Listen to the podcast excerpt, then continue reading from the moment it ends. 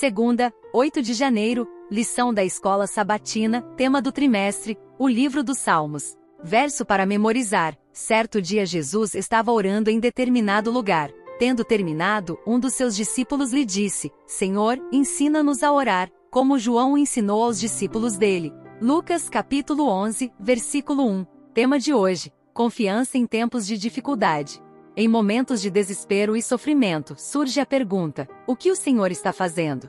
Por que ele permitiu que essas coisas acontecessem? Os salmistas passaram por ocasiões semelhantes e, por inspiração divina, registraram suas experiências. Ouça Salmos, capítulo 44. Ó Deus, nós ouvimos com os nossos ouvidos, e nossos pais nos têm contado os feitos que realizaste em seus dias, nos tempos da antiguidade. Como expeliste as nações com a tua mão e aos nossos pais plantaste, como afligiste os povos e aos nossos pais alargaste. Pois não conquistaram a terra pela sua espada, nem o seu braço os salvou, e sim a tua destra, e o teu braço, e a luz da tua face, porquanto te agradaste deles. Tu és o meu rei, ó Deus, ordena salvações para Jacó. Por ti venceremos os nossos inimigos, pelo teu nome pisaremos os que se levantam contra nós. Pois eu não confiarei no meu arco, nem a minha espada me salvará. Mas tu nos salvaste dos nossos inimigos e confundiste os que nos aborreciam. Em Deus nos gloriamos todo o dia e louvamos o teu nome eternamente. Mas, agora, tu nos rejeitaste, e nos confundiste, e não sais com os nossos exércitos. Tu nos fazes retirar-nos do inimigo, e aqueles que nos odeiam nos tomam como saque. Tu nos entregaste como ovelhas para comer e nos espalhaste entre as nações. Tu vendes por nada o teu povo e não aumentas a tua riqueza com o seu preço. Tu nos fazes o próprio dos nossos vizinhos, o escárnio e a zombaria daqueles que estão à roda de nós. Tu nos pões por provérbio entre as nações, por movimento de cabeça entre os povos. A minha confusão está constantemente diante de mim, e a vergonha do meu rosto me cobre, a voz daquele que afronta e blasfema, por causa do inimigo e do que se vinga. Tudo isto nos sobreveio, todavia, não nos esquecemos de ti, nem nos ouvemos falsamente contra o teu conserto. O nosso coração não voltou atrás, nem os nossos passos se desviaram das tuas veredas, ainda que nos quebrantaste num lugar de dragões e nos cobriste com a sombra da morte. Se nós esquecermos o nome do nosso Deus e estendermos as nossas mãos para um Deus estranho, porventura, não conhecerá Deus isso? Pois ele sabe os segredos do coração. Sim, por amor de ti, somos mortos todo dia, somos reputados como ovelhas para o matadouro. Desperta, porque dormes, Senhor, Acorda, não nos rejeites para sempre. Por que escondes a face e te esqueces da nossa miséria e da nossa opressão? Pois a nossa alma está abatida até ao pó, o nosso corpo, curvado até ao chão.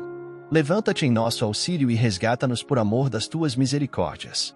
Pergunta 2. O que diz o Salmo 44? Esse texto é relevante para os crentes de hoje? A seletividade no uso dos salmos na adoração às vezes reflete a exclusividade de ânimos e palavras em nossas orações públicas. Tal restrição pode ser sinal de nossa incapacidade ou desconforto ao dar atenção aos fatos sombrios da vida. Ainda que pensemos que Deus nos trata injustamente quando o sofrimento nos atinge, não consideramos apropriado expressar isso na adoração pública ou na oração particular. Essa relutância pode nos fazer perder o propósito da adoração. Deixar de expressar honesta e abertamente sentimentos e pontos de vista diante de Deus em oração nos torna escravos de nossas emoções. Isso também nos priva da confiança ao nos aproximarmos de Deus. Orar com base nos salmos dá a certeza de que, quando oramos e adoramos, não precisamos censurar ou negar nossa experiência. O Salmo 44, por exemplo, ajuda os adoradores a proferir sua experiência de sofrimento de forma livre e adequada. Orar com base nos salmos nos ajuda a experimentar liberdade de expressão na oração. Os salmos apresentam palavras difíceis de encontrar e palavras que nem ousamos pronunciar. O nosso coração não voltou atrás, nem os nossos passos se desviaram dos teus caminhos, para nos esmagares onde vivem os chacais e nos envolveres com as sombras da morte. Salmos, capítulo 44, versículos 18 e 19.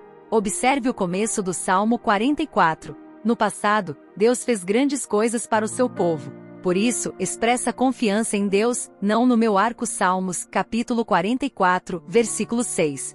Apesar disso, o povo de Deus teve problemas. A lista de infortúnios e lamentos é longa. No entanto, em meio a tudo isso, o salmista clama a Deus, resgata-nos por amor da tua bondade. Salmos, capítulo 44, versículo 26. Na tribulação, ele reconhece o amor de Deus. Relembrar o passado, quando a presença divina parecia muito real, pode ajudá-lo a lidar com os momentos em que os problemas o fazem pensar que Deus está distante. O próximo tema da lição será um salmo de desespero. Reserve um tempinho e ouça. Deus te abençoe. Até lá!